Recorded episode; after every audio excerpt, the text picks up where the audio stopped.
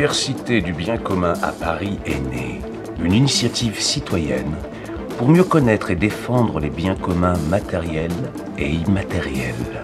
À travers un cycle d'ouverture intitulé Biens communs, histoire, actualité et perspective, cette rencontre, atelier, débat et projection d'octobre 2017 à avril 2018. Au 100 ECS, établissement culturel solidaire.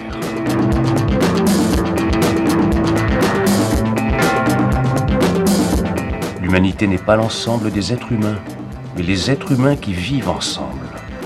C'est pourquoi la question des biens communs invite à une réflexion qui permet de repenser la société, le rôle de l'État, de la démocratie, bref, la politique, la dynamique du partage et du collectif. Et FPP est partenaire euh, de l'Université du bien commun au travers la diffusion des enregistrements euh, des sessions. Aujourd'hui, vous allez pouvoir écouter la session du 11 novembre 2017 sur l'eau.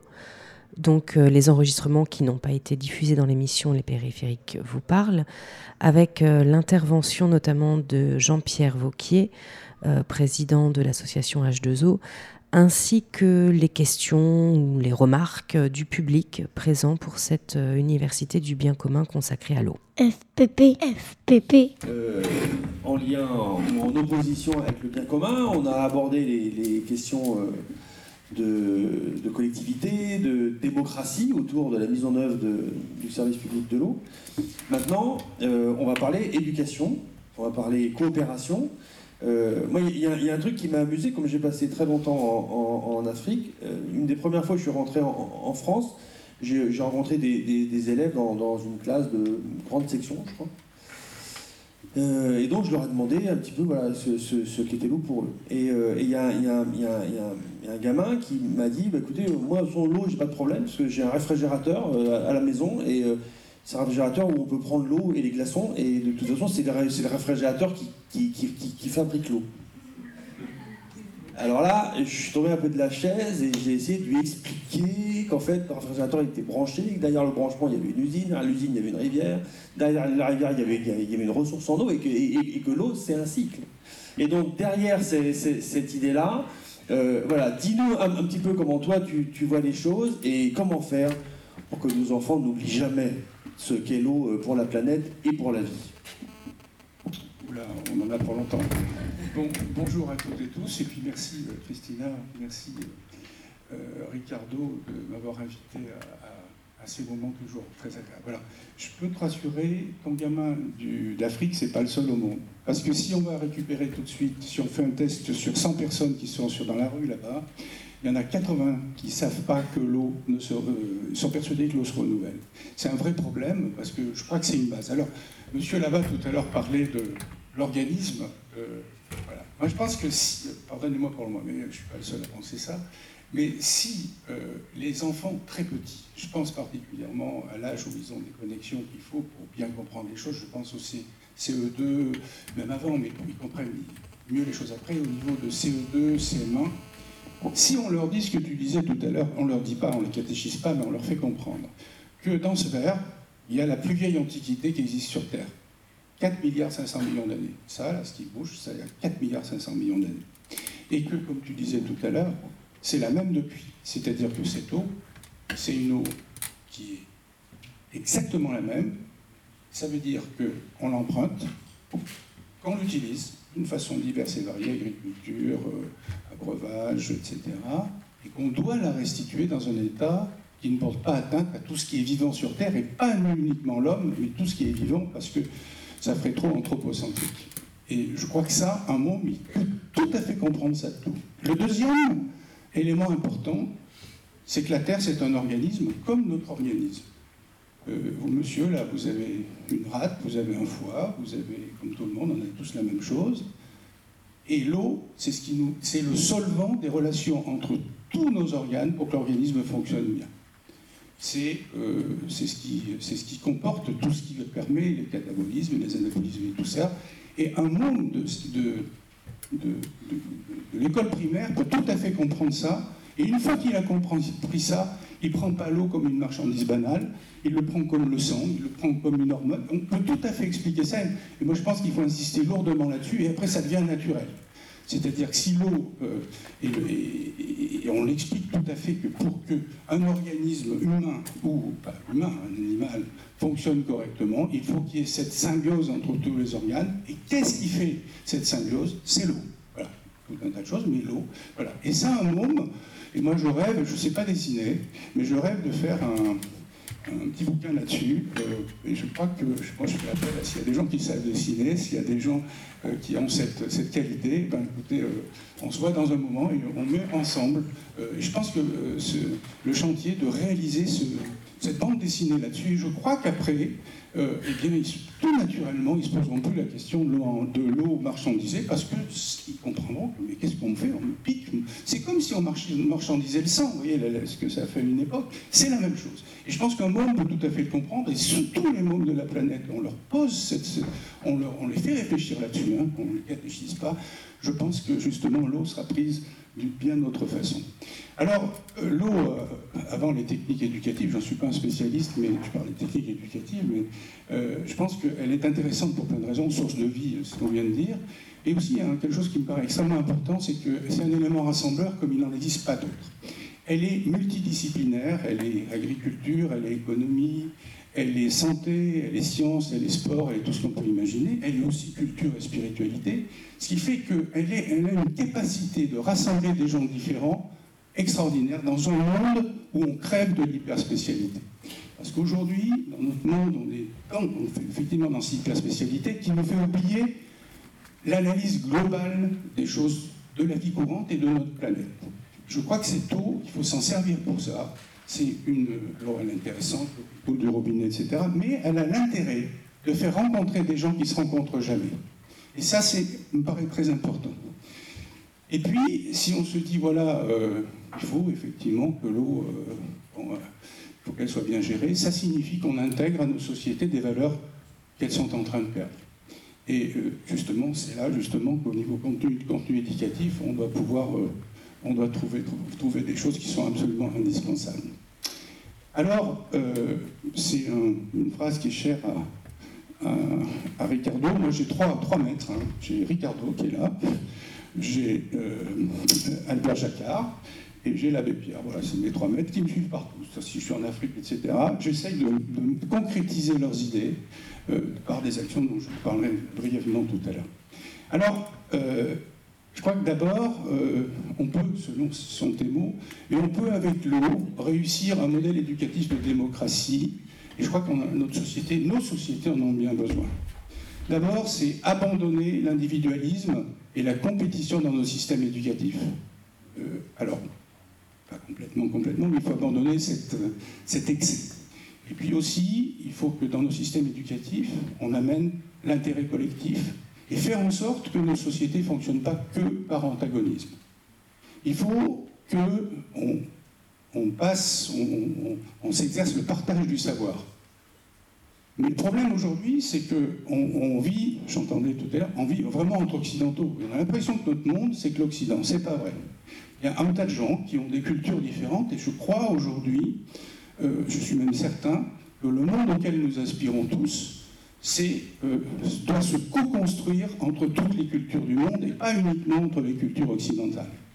Et il faut faire en, sorte une sorte de tri sélectif et puis mettre en commun ce qui est le dans les cultures qui ne sont pas les nôtres et les nôtres, parce qu'on est aussi chez nous, faut pas qu'on verse dans le pessimisme, on a des choses très bien. Je pense que si on arrive à faire ce tri sélectif, on peut arriver peut-être, arriver à un monde nouveau que nous recherchons, peut-être en dehors des ordinateurs, mais encore faut-il qu'on se connaisse bien. Après, euh, il faut impérativement raisonner en termes de pourquoi et pas uniquement en termes de comment. Alors on, va, dans, nos, écoles de formation, etc. Et comment faire les choses, on est extraordinaire l'homme, hein, mais pourquoi les faire? C'est pour ça que moi je suis tout à fait pour des expériences qui sont des expériences de philosophie dès euh, je n'invente rien, ça se fait, mais euh, des expériences de philosophie dans les écoles primaires, notamment au CM1, où il y a des, maîtres qui sont des véritables maîtres qui permettent la circulation de la parole entre les élèves, qui ne les catéchisent pas, mais qui permettent justement qu'il y ait un avis commun et que là, cet apprentissage de la démocratie commence très tôt, dès le cours moyen première année, voire un petit peu plus tôt, mais c'est l'âge idéal. Et là, euh, si on arrive à faire en sorte qu'il y ait des confrontations d'idées, euh, on arrive à des sept avis partagés, qui est l'avis d'une synthèse générale. Et là, le maître, encore une fois, c'est la définition du maître, c'est-à-dire qu'il permet la circulation de la parole, qu'il euh, n'y a pas de confrontation, mais il y a juste des, dire, des, des, complémentarités entre chaque avis et ça marche très bien. Euh, euh, j'ai oublié, le nom, excusez-moi, ça va me revenir, je vous le dirai tout à l'heure, mais c'est des expériences, c'est des expériences, c'est fantastique et je crois que c'est euh, un bon début pour, pour une démocratie, quel que soit le pays dans lequel il s'exprime. Après, je crois qu'il faut arrêter cet anthropocentrisme de l'homme qui se croit seul dans la nature, et surtout dans notre monde occidental, mais ce n'est pas la philosophie euh, de la majorité euh, des gens de notre planète. Il ne faut pas qu'on l'oublie. Je ne parle pas des dirigeants, parce que tu disais tout à l'heure, Ricardo, les dirigeants nous amènent tous dans des directions que l'homme, euh, que l'homme basique, que nous sommes peut-être tous ici, ne souhaite pas. Et donc, je, crois, je crois là qu'il y a 3 milliards et quelques de personnes dont la philosophie, c'est la notion de terre-mère. Et nous, on a complètement perdu ça. justement, ces contacts qu'on peut avoir avec des philosophies différentes, et pardon, des cultures différentes, peuvent nous amener à intégrer ça. Je crois que euh, intégrer la notion de terre-mère auprès de notre culture occidentale est une priorité. Alors, il faut pas, je crois que c'est important, je vous en parlais tout à l'heure des expériences qu'on a les uns les autres, sur la mise en contact de, jeunes d'ici et de là-bas, je dis là-bas tous ces pays, de manière à ce qu'ils nous infusent ce genre de, euh, comment dire, ce genre de philosophie. Et c'est là que je, souhaite que quand on on met en place des actions de coopération, qui sont souvent malheureusement que matérielles, on fait du néocolonialisme, tout ça, mais que ça soit du 50-50. Nous, on peut tout à fait apporter à ces gens euh, nos valeurs, on sait nos valeurs, pardon, notre savoir-faire, on va dire, hein. c'est-à-dire le, comment dire, une façon de s'organiser, une façon de voir un peu le long cours. Et c'est pas une voie à court terme, parce qu'ils ont souvent été habitués à, gérer le, quotidien, et le lendemain, c'est tout à fait autre chose. On peut leur amener ces choses-là.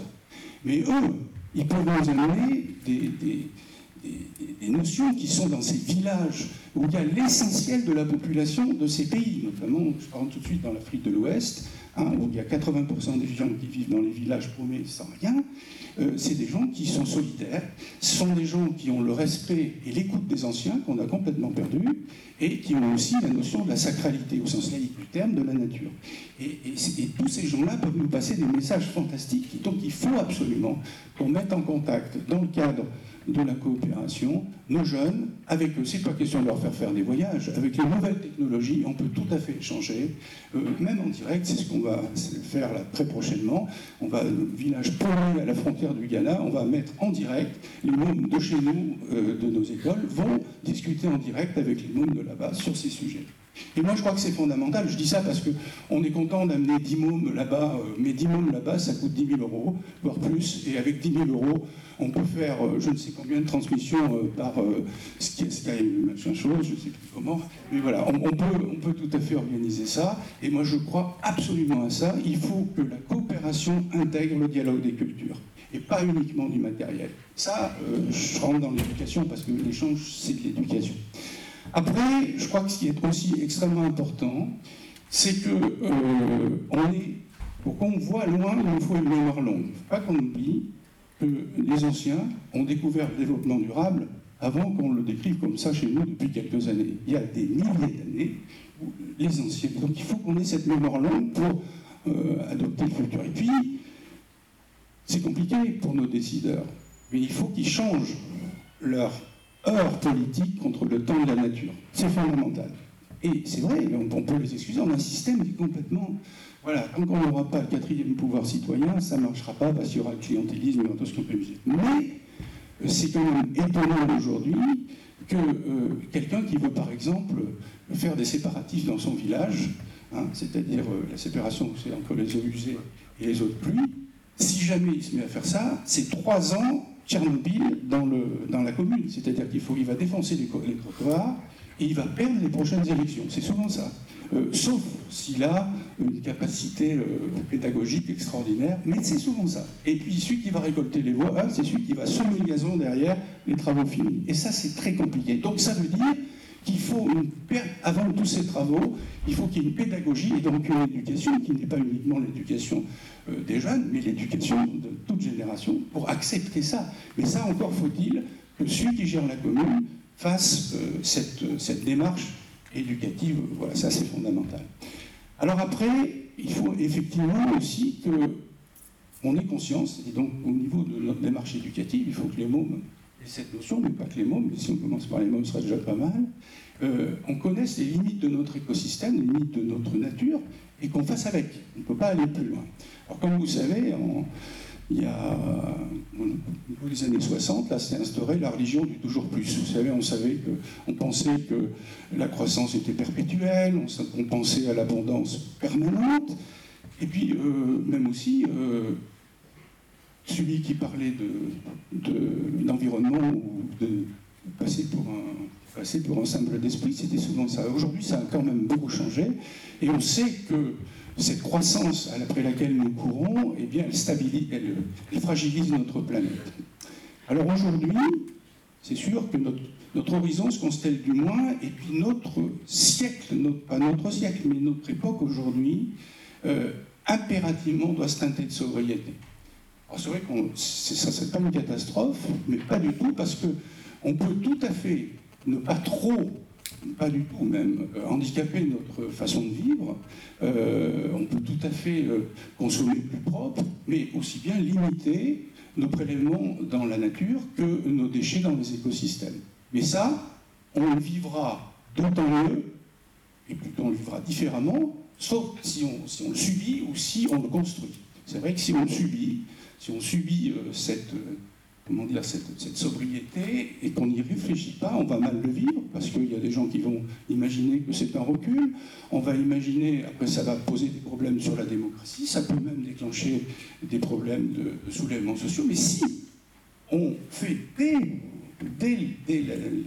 dans tous les systèmes éducatifs, si on fait en sorte d'aller vers cette, sobriété par rapport au potentiel que nous donne la nature, et si on le fait de manière collective, si on le fait de manière démocratique, c'est sûr que ça changera tout, et le moins pourrait être l'ami du mieux. Ça, c'est une, certitude, mais encore faut-il démarrer tôt, et puis euh, le faire tout au long de, tout ça. Voilà. Alors, euh, d'autre part, euh, c'est vrai que cette notion du bien commun et l'eau, si, on, si on, intègre ça à tous les systèmes éducatifs, il n'y a pas que l'eau, parce que avec l'eau, les agriculteurs viennent, avec les gens de la santé viennent, ça veut dire que L'eau, c'est sûrement le meilleur outil pour faire passer la notion du bien commun.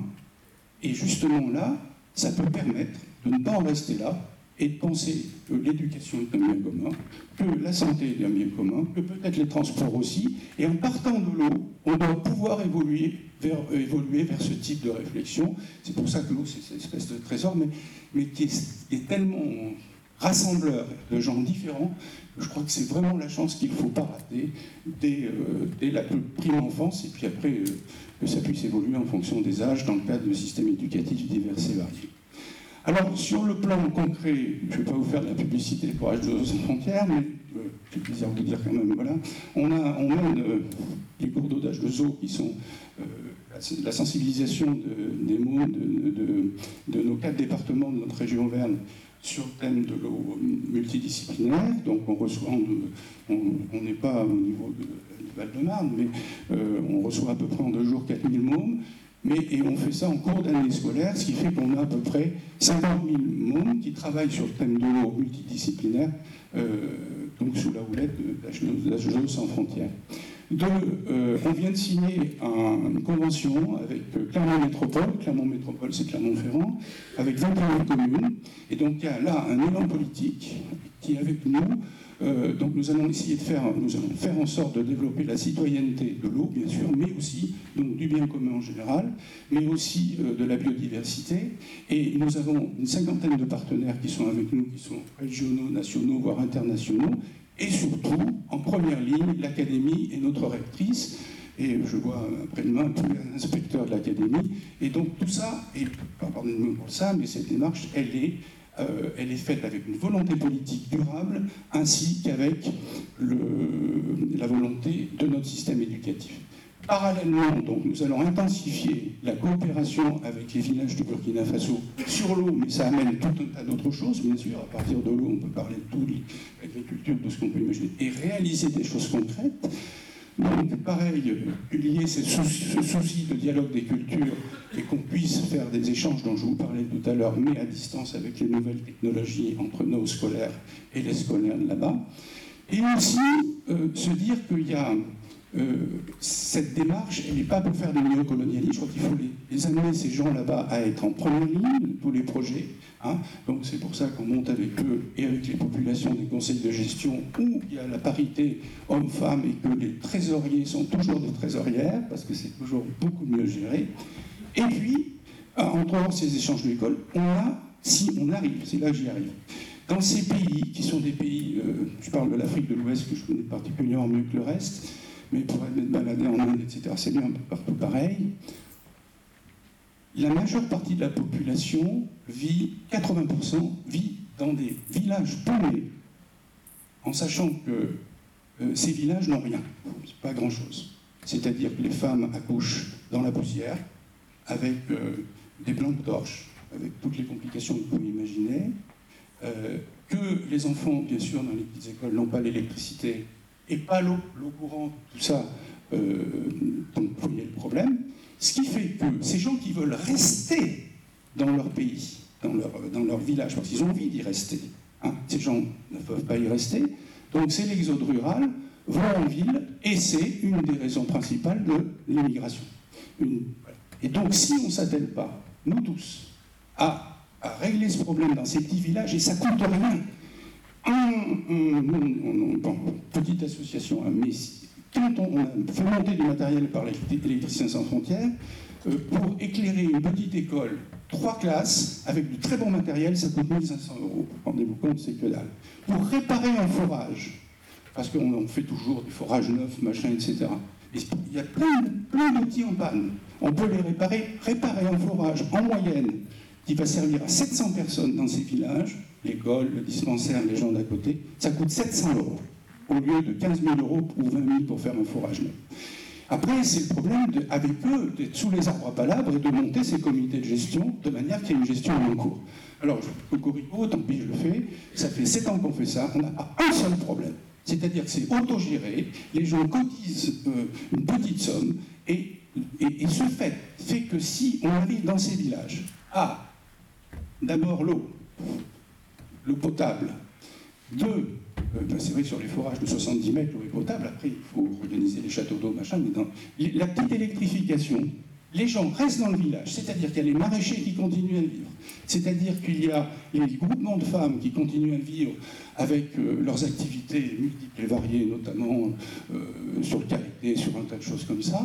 Ces gens restent, il y a de l'artisanat qui se crée, ces gens restent, ne vont pas en ville, parce qu'ils n'ont pas envie d'aller en ville. Et c'est sûrement un gros frein à l'immigration qui est notre problème d'aujourd'hui. Deuxième problème, c'est que, je pense toujours sur l'éducation, aujourd'hui, si ça continue dans ces pays comme ça, on peut regarder la télé ou écouter des, des, émissions, on sait, on va dire, on va être 15 milliards, 20 milliards, 25 milliards, pourquoi pas, dans quelques temps. Le problème aujourd'hui, c'est que si on n'aide pas ces gens à l'éducation de base, par des petites choses, l'électricité, une machine comme ça, parce qu'ils ont les moyens, on ne va pas envoyer les instituteurs, ils les ont. Sachez aujourd'hui, enfin sachez, pardon pour ça, ça fait très. Une femme analphabète fait dans le monde 6,8 enfants. Une femme alphabétisée, 2,8. Conclusion. Conclusion, il faut les aider à l'éducation de base. Et voilà. Et puis le troisième, et puis je me tais, bon, c'est un long peut-être, c'est que si vous êtes dans un village et que vous avez envie d'une petite école, d'une dispensaire, et puis si nous, on ne fait pas ça, on est à, on est à 5 heures d'avion. C'est beaucoup plus court que d'aller à Toulon en voiture de Paris. Hein. Voilà, pas oublier ça. Monde complètement différent. Si on ne fait pas ça, et puis s'il y a des, des, gens un peu barbus qui passent dans le village en disant Oh, vous n'avez pas d'école, on va vous en faire une. C'est gratuit. Mais attention, pour apprendre à lire, il faudra lire le Coran. C'est ce qui se passe.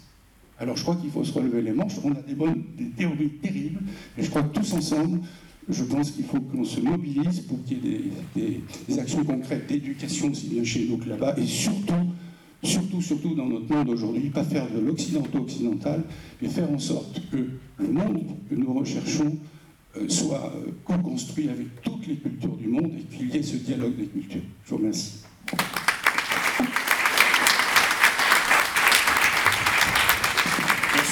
Merci, Jean-Pierre pour, euh, pour cet exposé. Je, profite de, rebondir sur ce que, tu as dit, euh, notamment par rapport aux au peuples autochtones et par rapport à la multiplicité des cultures, à ces interconnexions euh, avec la, nature, et puis avec cette idée de sortir de la concurrence et d'avoir plus de coopération.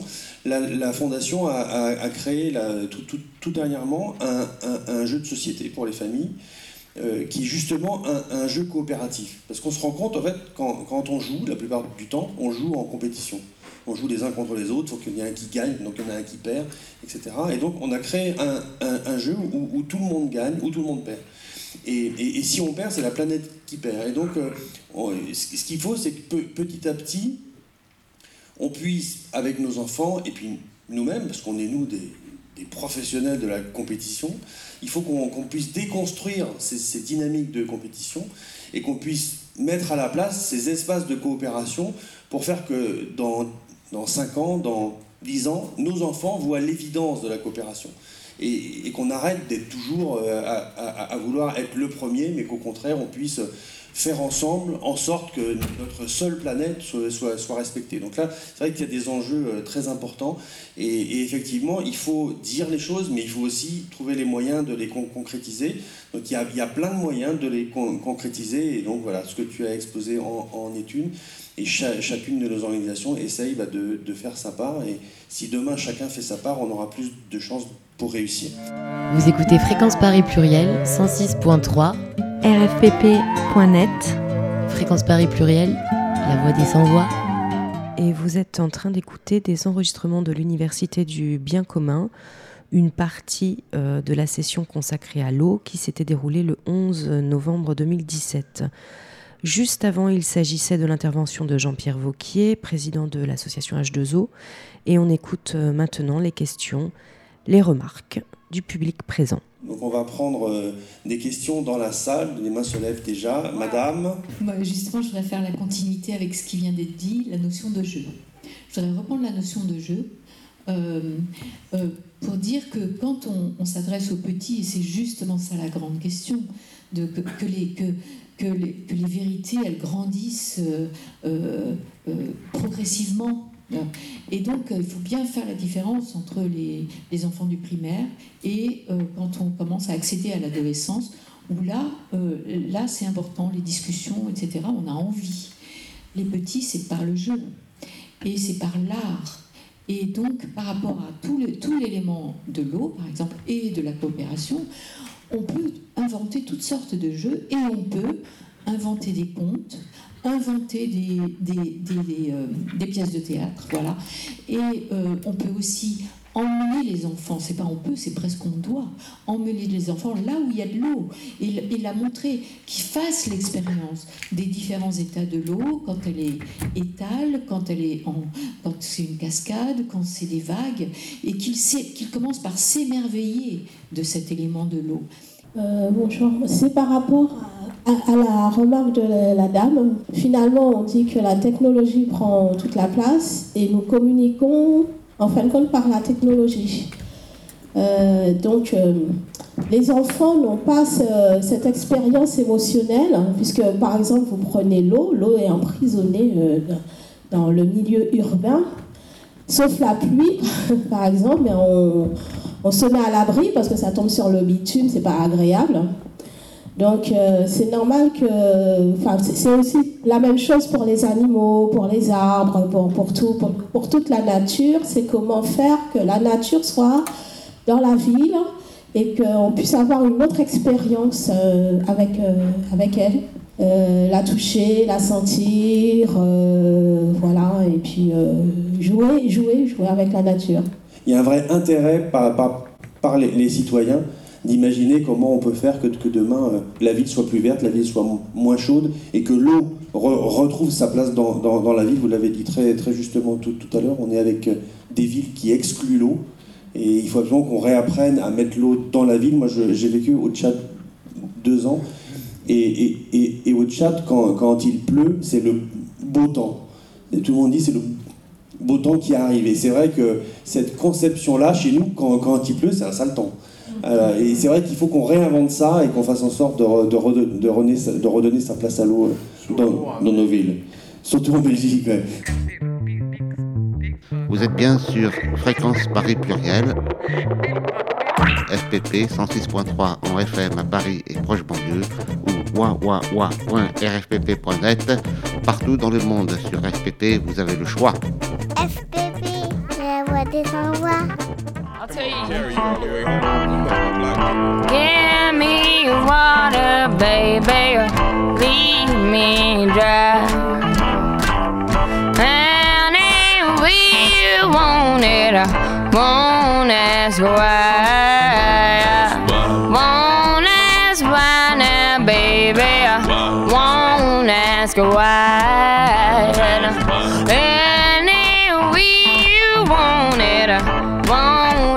Squad to the border, this is sort of what they made me for to deliver the babies, burning sages if it amazes laymen. We feed them the way that they came in. They say that the world is changing. Well, I am the lyricist, if it is proven that we exceed all of our differences. Follow me hurriedly, John and Valerie currently came to make moves for you. This is the Neo Blues Soldier. Let the guitar hold you. Would you drink it if she leads it to that blue border? Would you drink it if she leads it to that blue border? Water, baby, leave me dry. And if we want it, won't ask why.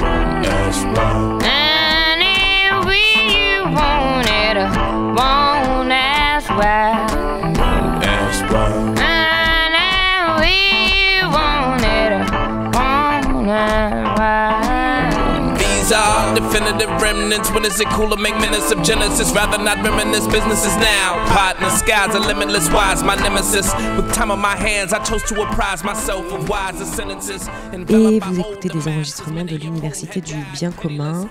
Euh, la session consacrée à l'eau qui s'était déroulée le 11 novembre 2017 et on continue avec les interventions du public. Donc, juste la question, j'ai pas tout à fait saisi le concept de bifurcation. Pour moi, une bifurcation, on a une direction initiale, puis deux potentielles directions, et on se dirige vers l'une de celles-là. Donc, j'ai bien compris quelle était la direction actuelle de la bifurcation, c'est-à-dire l'eau est un bien marchand et financier. En revanche, ce que je n'ai pas bien compris, c'est avant ça, la première partie, comment considérions-nous l'eau avant cela? Parce que d'un point de vue biologique, la compétition, la rivalité pour l'accès à l'eau est, une réalité, il me semble. Donc ça veut dire que finalement, cette bifurcation me semble être plutôt une continuité, en disant l'être humain fait partie euh, de, la nature, il doit aussi être en rivalité, en compétition pour l'accès à l'eau, et c'est ce qui permet peut-être de, réguler euh, sa profondeur. Encore une fois, on ne va pas aller trop loin non plus, mais, Pardon, mais, voilà. Euh, donc on a première thèse, l'eau est semble être une rivalité. On bifurque en disant la rivalité euh, n'est pas pour la survie mais financière. Euh, euh, bon, D'accord. Alors, quelle est la troisième option? Oui, bonjour, c'est Marotillon. Je revenais aussi sur cette idée de bifurcation, parce que autant je partage cette idée qu'il y, a effectivement une bifurcation pour les raisons que vous avez évoquées, autant je vois mal le lien avec l'eau sur cette question, parce que le, l'eau a toujours été payante avant, c'était pas, c'est pas d'un coup qu'elle devient payante. Et on sait que l'accès à l'eau nécessitait une, dans les, au niveau du domicile des infrastructures qui, sont, nécessitent énormément de capitaux et que c'est, c'est, la rémunération de ce capital qui, pose question. Mais il y, avait un besoin en capital et les premiers services d'eau en France avant la Révolution, à Paris, n'ont pas réussi à se mettre en place parce qu'ils n'ont pas réussi à mettre en place un modèle économique qui permettait de rémunérer le capital et de rémunérer la mise en œuvre du, système. Mais quand il n'y avait pas de, de service d'eau euh, structuré, les gens achetaient de l'eau. Et, partout dans le monde où il n'y a, pas de service d'eau structuré, on achète l'eau et on la paye beaucoup plus cher que quand on a accès au service c'est les notions au niveau d'un service, d'une logique économique de club, où le coût d'entrée du club est très élevé. Par contre, une fois qu'on est dans le club, on paye moins cher. Et ça, c'est quand même, à ce niveau-là, je ne vois pas l'impact de la bifurcation là-dessus si ce n'est qu'on va vers des, logiques économiques beaucoup plus renforcées, ça je suis complètement d'accord, mais on ne on vient pas d'un monde où l'eau n'était pas une marchandise qui était parfait à un monde qui devient un monde difficile aujourd'hui. Ça, c'est à ce niveau-là, je ne vous suis pas du tout. Par contre, sur la, question de la, réappropriation sur le local, ça, ça me paraît quelque chose d'essentiel, d'absolument important sur euh, cette, cette problématique.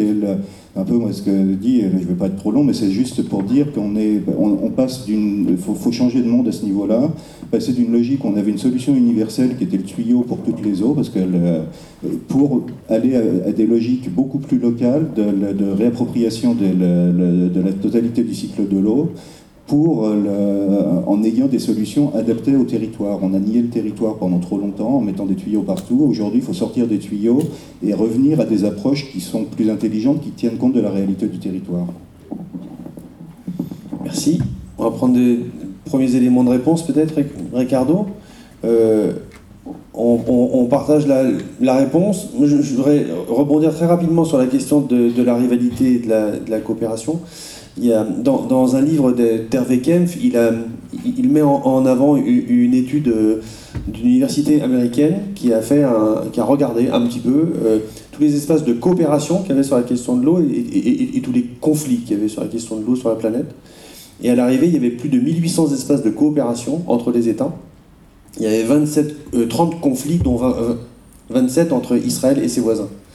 Et donc, ça veut dire que globalement, l'humanité s'est quand même construite au fil de l'eau, et, pour moi, quand Ricardo parle de la bifurcation, c'est quand même ça, c'est qu'il y a, pendant, pendant des millénaires, il y a eu cette évidence du partage de l'eau, il y a eu cette évidence de la construction de nos sociétés en lien avec l'eau, avec les fleuves, avec les sources, etc. Et ce n'est que par la technique, que par la technologie, qu'on s'est éloigné de, de ce modèle-là. Et d'ailleurs, quand on va dans des pays qui n'ont pas la chance d'avoir ce type d'infrastructure, on retrouve les, espaces de, coopération. Puis la seconde, chose qui est essentielle, je, pense, c'est qu'il faut absolument qu'on distingue le prix de l'eau du prix du service d'accès à l'eau. C'est-à-dire que ce qu'on paye quand on paye sa facture d'eau, c'est tout sauf, l'eau. Ce qu'on paye, c'est les usines, c'est les tuyaux, c'est l'assainissement derrière, mais, mais c'est pas l'eau elle-même. Et et comme on n'a pas fait l'effort en termes de, sémantique de dire on paye le prix du service permettant de rendre accessible une eau propre chez soi, et qu'on fait le raccourci en disant je paye l'eau, bah, du coup on, s'éloigne de la réalité de ce bien, commun. Et, c'est pour ça qu'on est rentré dans une, dans une dynamique capitalistique où plus on vend d'eau, plus on a d'argent et mieux c'est, alors qu'on devrait être dans une économie de moyens qui démarre dans la nature, comme c'est le cas par exemple sur, Grenoble, où Grenoble a fait le choix depuis très longtemps, plus de 100 ans, d'investir dans la protection de sa ressource en eau, et Grenoble distribue au robinet une eau non traitée, une eau qui est, qui naturellement propre. Et donc, dans ce cadre-là, on peut avoir des économies de moyens. Par contre, pour une multinationale, et le cas de la Bretagne est dans cela très intéressant, en Bretagne, on a fait le choix inverse. On a dit, bon, l'eau, est polluée dans la nature euh, par le, modèle agricole, le, modèle d'élevage, etc. On va apporter une technologie qui va permettre de purifier l'eau. Et du coup, ça, ça rapporte plein, plein d'argent. Parce que plus on a de machines, plus on a de, technologies pour purifier l'eau, et plus ça, coûte cher. C'est pour ça qu'à Grenoble, on va payer le, mètre cube d'eau 1, 1 euro, et en Bretagne, 7 euros dans, dans, dans, dans les zones les, les plus compliquées. Et donc il faut absolument que dans l'action qu'on mène avec les, citoyens, on puisse refaire ce lien entre l'eau dans la nature, entre l'eau qu'on a au robinet et l'eau qu'on rejette dans la nature, pour faire en sorte qu'on ait l'ambition à la fois d'avoir une eau pure dans la nature, de faire en sorte de, de rendre le coût du, du, service, le coût de l'accès le, le, plus, le plus faible possible et qu'ensuite on trouve les moyens de traiter l'eau soit par les plantes, soit par les usines, etc., mais la rendre à la nature dans, dans, un état le, plus correct possible. Et si on, si on imagine ce cercle vertueux, parce qu'évidemment quand on parle du, cycle de l'eau, on est quand même dans, dans cet espace de, de, cercle vertueux, on peut très bien l'imaginer dans, un cadre d'économie de moyens et pas dans un cadre de concurrence, de compétition de prix. Et si on réussit à faire ça, on se donne une chance de réimaginer la place de l'eau dans, les sociétés. Mais il faut s'éloigner pour cela du technologique, parce que le technologique nous fait oublier l'évidence de la construction de, nos sociétés autour de, l'eau. Oui, bonjour. Euh, Daniel Ofnoun, je suis coprésident de la coordination Will de France.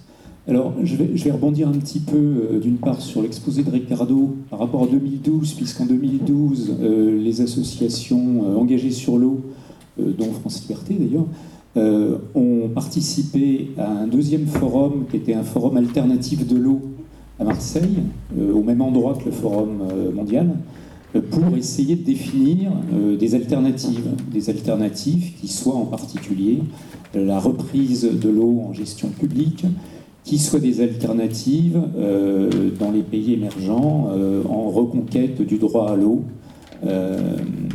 par une autre acceptation de l'eau. Alors par rapport à la question qui vient d'être posée, moi, je, voudrais, je voudrais rebondir parce que euh, je crois que la rivalité et la compétition, effectivement, sont une valeur très marchande, mais ce n'est peut-être pas euh, la valeur euh, des systèmes naturels. Je crois qu'il y a une autre valeur euh, qui est en train d'être redécouverte actuellement. J'ai assisté à un symposium à Montréal il y a, peu de temps qui s'appelle Sol vivant, et là-dessus ont été mis en avant les notions de coopération entre organismes vivants. Hein, par exemple, les coopérations entre les mycorhizes, les petits champignons du sol qui vont amener l'azote, qui vont capter l'azote et qui vont l'amener, par exemple, aux, céréales qu'on va planter à côté la coopération entre légumineuses qui vont capter l'azote et, euh, et, céréales. Donc il y a toute une série de coopérations qui existent dans la nature sans laquelle notre monde n'existerait pas. Et peut-être euh, partir d'une explication du monde basée sur la rivalité et la compétition économique. Et, là, la bifurcation, elle est là. C'est-à-dire qu'on a abandonné la notion de coopération et je crois que le, paradigme d'un monde nouveau, ce sera un monde basé sur, sur la coopération. Oui, merci Emmanuel pour avoir déjà euh, clarifié toutes ces choses. Euh, moi, je voudrais dire à propos de ce qui a été mis en question, me paraît pertinemment par rapport à comprendre ce qui se passe, s'il y a bifurcation ou non. Euh, moi, quand je parle de bifurcation, je parle d'une bifurcation qui est en cours de se faire. Euh, moi, je pense que nous sommes en face d'une grande rupture. Les quatre facteurs que j'ai énumérés sont des ruptures, des ruptures structurelles dans la manière de voir le monde, et n'existaient pas avant. Ce sont des choses comme vision du monde, de la vie, qui est complètement nouvelle. Quand vous avez une société qui peut penser, qui peut breveter les vivants, qui peut devenir propriétaire du vivant, c'est plus la gestion de l'eau des Égyptiens, des Romains, des Basileaux, bien de la révolution industrielle britannique avec tous ces canaux, tous ces... Non, non, c'est tout à fait différent. Le monde a changé. Et même la notion de rivalité, d'exclusion a changé. On parle de notre monde. D'ailleurs, c'est vrai que euh, le mot rivalité, vous le savez d'où vient, non? Il vient de riva, latin riva. Riva, c'est l'autre côté, la rive. Le rival, c'est celui qui est d'autre côté euh, du fleuve, non? De l'autre côté du lac. Et donc, c'est vrai que l'eau n'a jamais été nécessairement l'élément de paix, l'élément de solidarité, a été toujours objet. Mais ce monde-là, jusqu'à il y a 50 ans, euh, après la Deuxième Guerre mondiale, dans le monde président, il y avait tout. Il y avait des sociétés qui avaient une culture de l'eau bien commun, il y avait des sociétés qui avaient une culture des fleuves comme les monts de union plutôt que désunion. Il y avait des économies qui pensaient que c'était un bien commun, d'autres qui pensaient que c'était une marchandise. Il y avait des États qui étaient favorables à la privatisation. L'Angleterre l'a été toujours, euh, alors que d'autres États étaient favorables au public. Les Français ont inventé que ce n'est pas de la privatisation parce que c'était simplement la privatisation de délégations à sujet privé des services publics. Il y avait, il y avait tout.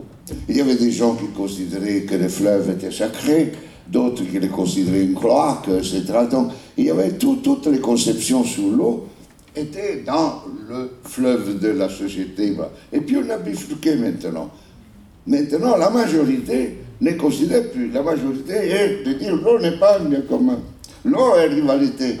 Et, et c'est pour cela que la compétitivité, on doit créer des marchés compétitifs de l'eau. Moi, j'avais créé le groupe de Lisbonne dans les années 90 et on avait fait un rapport sur les limites à la compétitivité.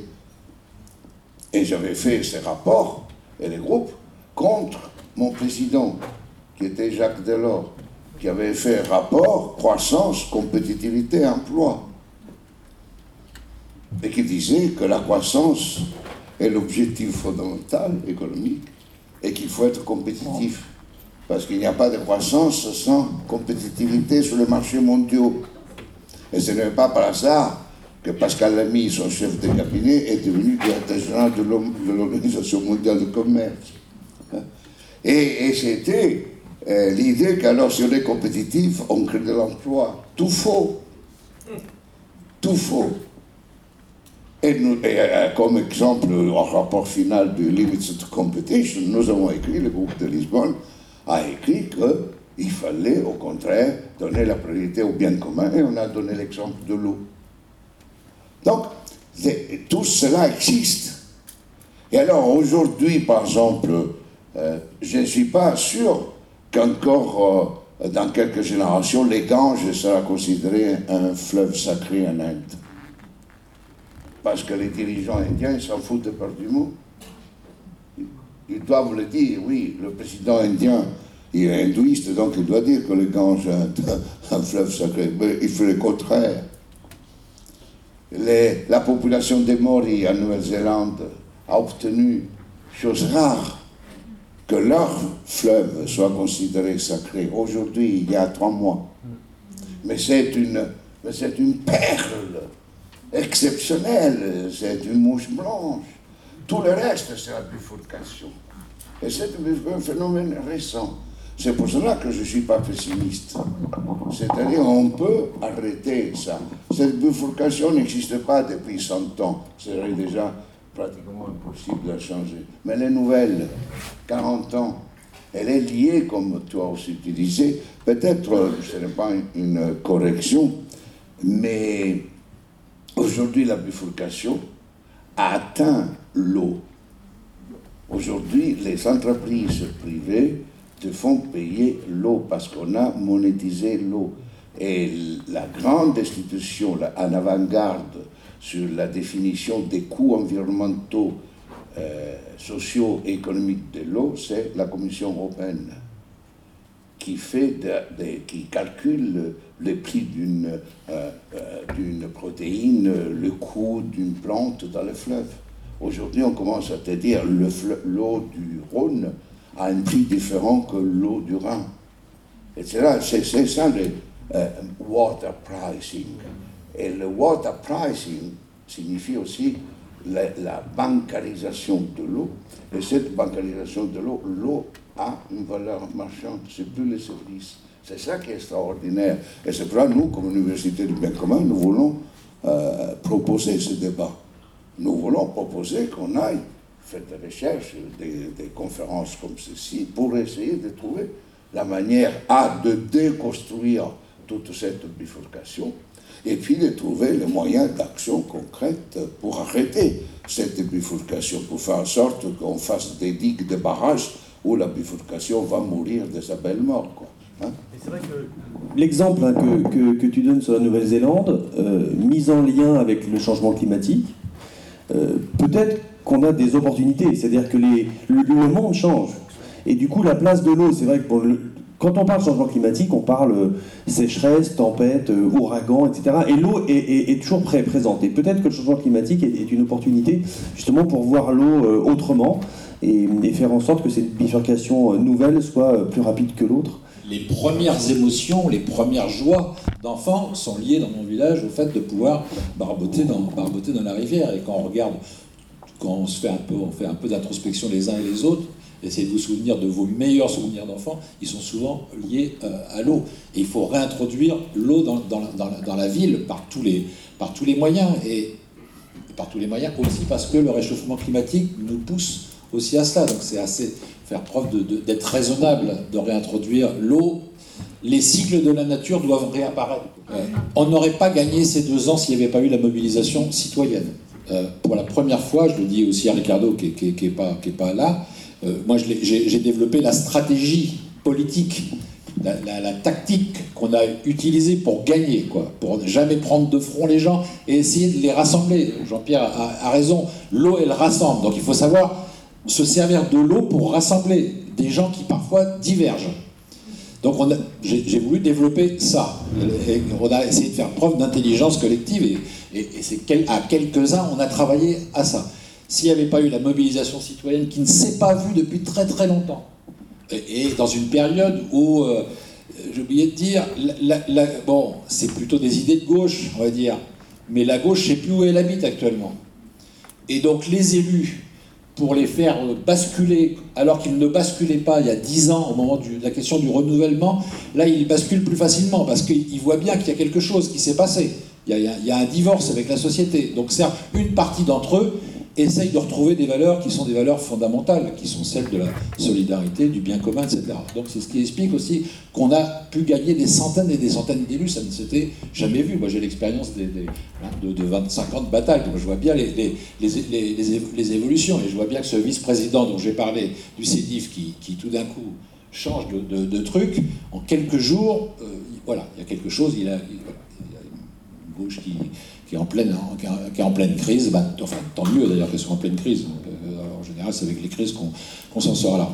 Les deux ans, ils vont nous servir, ils vont nous servir à quoi? On, a obtenu donc le, temps de travailler, de réfléchir et d'explorer d'autres modèles. Alors, il faut que je fasse un petit détour. C'est que lorsqu'on a fait les premières études, il y a six villes, six maires, qui ont été candidats pour des raisons un peu diverses mais quand même convergentes ils ont dit voilà, nous, on est beaucoup dans le Val de Bièvre, ou à côté de Paris. Ivry, euh, euh, Ivry, Kremlin-Bicêtre, Arcueil, Orly, et puis deux autres villes. Et ils ont dit, on les a aidés à dire, euh, bah, il se trouve qu'on est juste à côté du service public de l'eau de Paris, quoi. Et donc, est-ce qu'on ne pourrait pas regarder si on se fournissait à Paris, plutôt que de se fournir chez Veolia? D'autant que sur notre territoire, euh, il y a les aqueducs, euh, il y a les usines des eaux de, Paris, etc., etc., et, certaines grosses canalisations. Donc, on a fait ces études-là. Mais évidemment, prises de façon séparée, euh, les périmètres ben, ne sont pas directement opérationnels et pertinents. Parce qu'une ville ici et une autre ville ici, il faut mieux pouvoir réfléchir en se disant, imaginons que toutes les villes soient d'accord pour qu'on étudie. On étudie, on fait qu'étudier. Mais toutes les villes sont d'accord. Alors dans ce cas-là, on réfléchit à des périmètres hydrologiques qui vont être économes, qui vont éviter de déconnecter telle ville, telle ville, telle ville, mais de déconnecter tout un groupe de villes ensemble. Et si on, ne déconnecte, on déconnecte tout un groupe de villes ensemble, on n'a pas besoin de les déconnecter les unes des autres. Et donc évidemment, c'est beaucoup, beaucoup plus économe. Et puis on dit aussi que ce département du Val-de-Marne, par exemple. Mais c'est vrai aussi pour les deux autres, euh, les, deux autres territoires de Seine-Saint-Denis. Après tout, bah, on peut, puisqu'on est des gens euh, euh, simples, équilibrés et pas manichéens, bah, le territoire, il y a une partie qui peut se fournir à tel endroit. Une autre partie peut se fournir à tel endroit. On peut mettre les producteurs d'eau à notre tour en compétition, en concurrence, mais avec une vraie concurrence de dire, ben voilà, Paris nous propose l'eau à ce prix-là. Alors vous, le CEDIF, à quel, à quel prix vous nous le payez? On veut utiliser ce temps-là. Mais ce qui est sûr, c'est que cette victoire un peu insolite que nous venons d'obtenir, L'intérêt des deux ans, c'est de voir maintenant les mobilisations citoyennes en très grand. On est en train de réfléchir. On a, on a, on a fait une réunion stratégique où il y avait une trentaine de personnes la, semaine dernière, et j'ai dit ça. Moi, j'ai dit il faut qu'on fasse de la stratégie intelligente au niveau de ce qu'on vient de gagner maintenant. C'est-à-dire que les deux ans, c'est pas deux ans pour que les citoyens nous regardent faire. Et puisque les élus, et des élus très importants comme les présidents de PT, des, territoires, hein, des, trois territoires, ont dit la chose suivante. Ils ont dit, nous personnellement, on n'était pas pour, ils ont dit ça à Santigny, nous personnellement, on n'était pas pour euh, quitter le CEDIF, parce que c'est vraiment bien le CEDIF. Mais on est bien obligé de tenir, de porter la parole de la société civile. Ils ont dit ça à Santigny. Hein. Il a regardé, il a dit on est obligé, hein. on est obligé, parce que nos élus de base aussi, ils nous poussent. Et c'est vachement signe, c'est signe des temps de la crise de la politique, que, des grands personnages, ils ne sont pas si grands que ça, mais, des gens qui ont l'habitude de, regarder quand même. Oui. Non, non, mais je ne parle pas de Santini, je parle des, trois, là, des trois, des trois présidents de territoire, ils ont dit ça.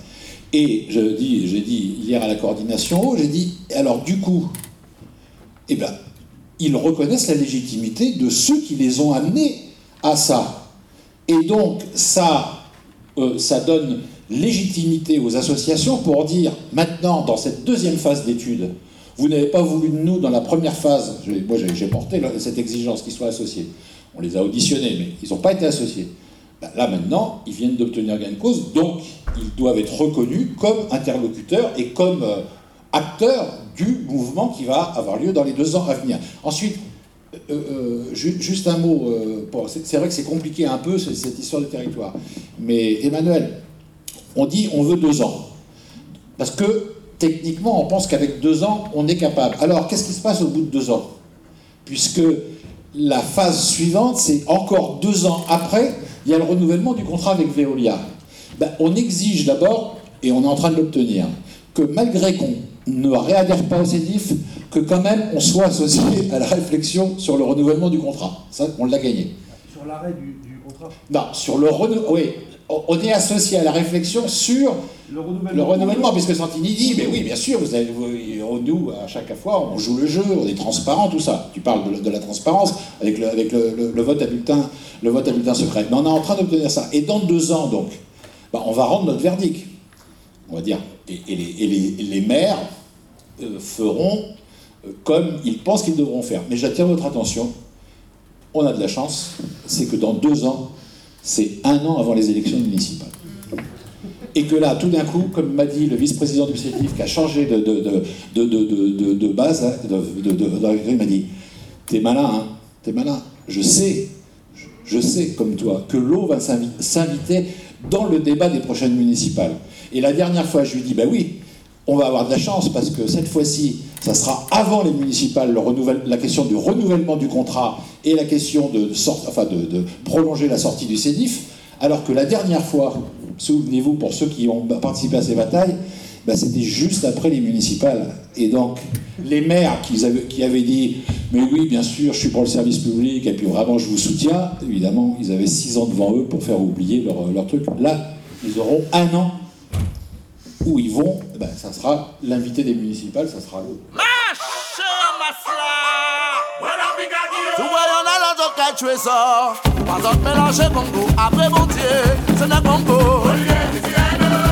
Paris Pluriel, la radio des sans-voix, c'est l'occasion de retrouver des rendez-vous musicaux, sociaux et politiques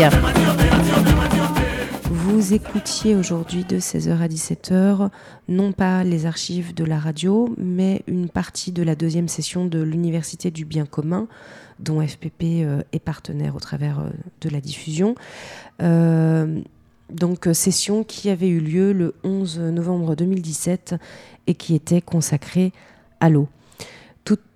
À l'eau. Tout de suite, vous retrouvez l'émission Polémix. Bon après-midi, bonne fin d'après-midi sur FPP. Le loup numéro 1 avance. Une superbe école Victor Hugo Émile Zola. Mairie, gymnase, hôpital, tout est à vendre. J'aimerais changer le monde. FPP est partenaire de l'Université du bien commun à Paris, initié par les périphériques vous parlent, Ricardo Petrella et Frédéric de Beauvoir. Cette rencontre, atelier, débat et projection les samedis de 14h30 à 18h30 entre octobre 2017 et avril 2018 au 100 ECS qui se trouve au 100 rue de Charenton, Paris 12e. Cette occasion de réfléchir ensemble sur la notion de bien commun, son histoire, les actualités et les perspectives. Pour en savoir plus sur cette édition 2017-2018 et connaître le programme de l'Université du bien commun à Paris, rendez-vous sur la page Facebook de l'Université du bien commun à Paris ou encore par mail université bien commun, tout ça attaché, gmail.com et par téléphone au 01 40 05 05 67.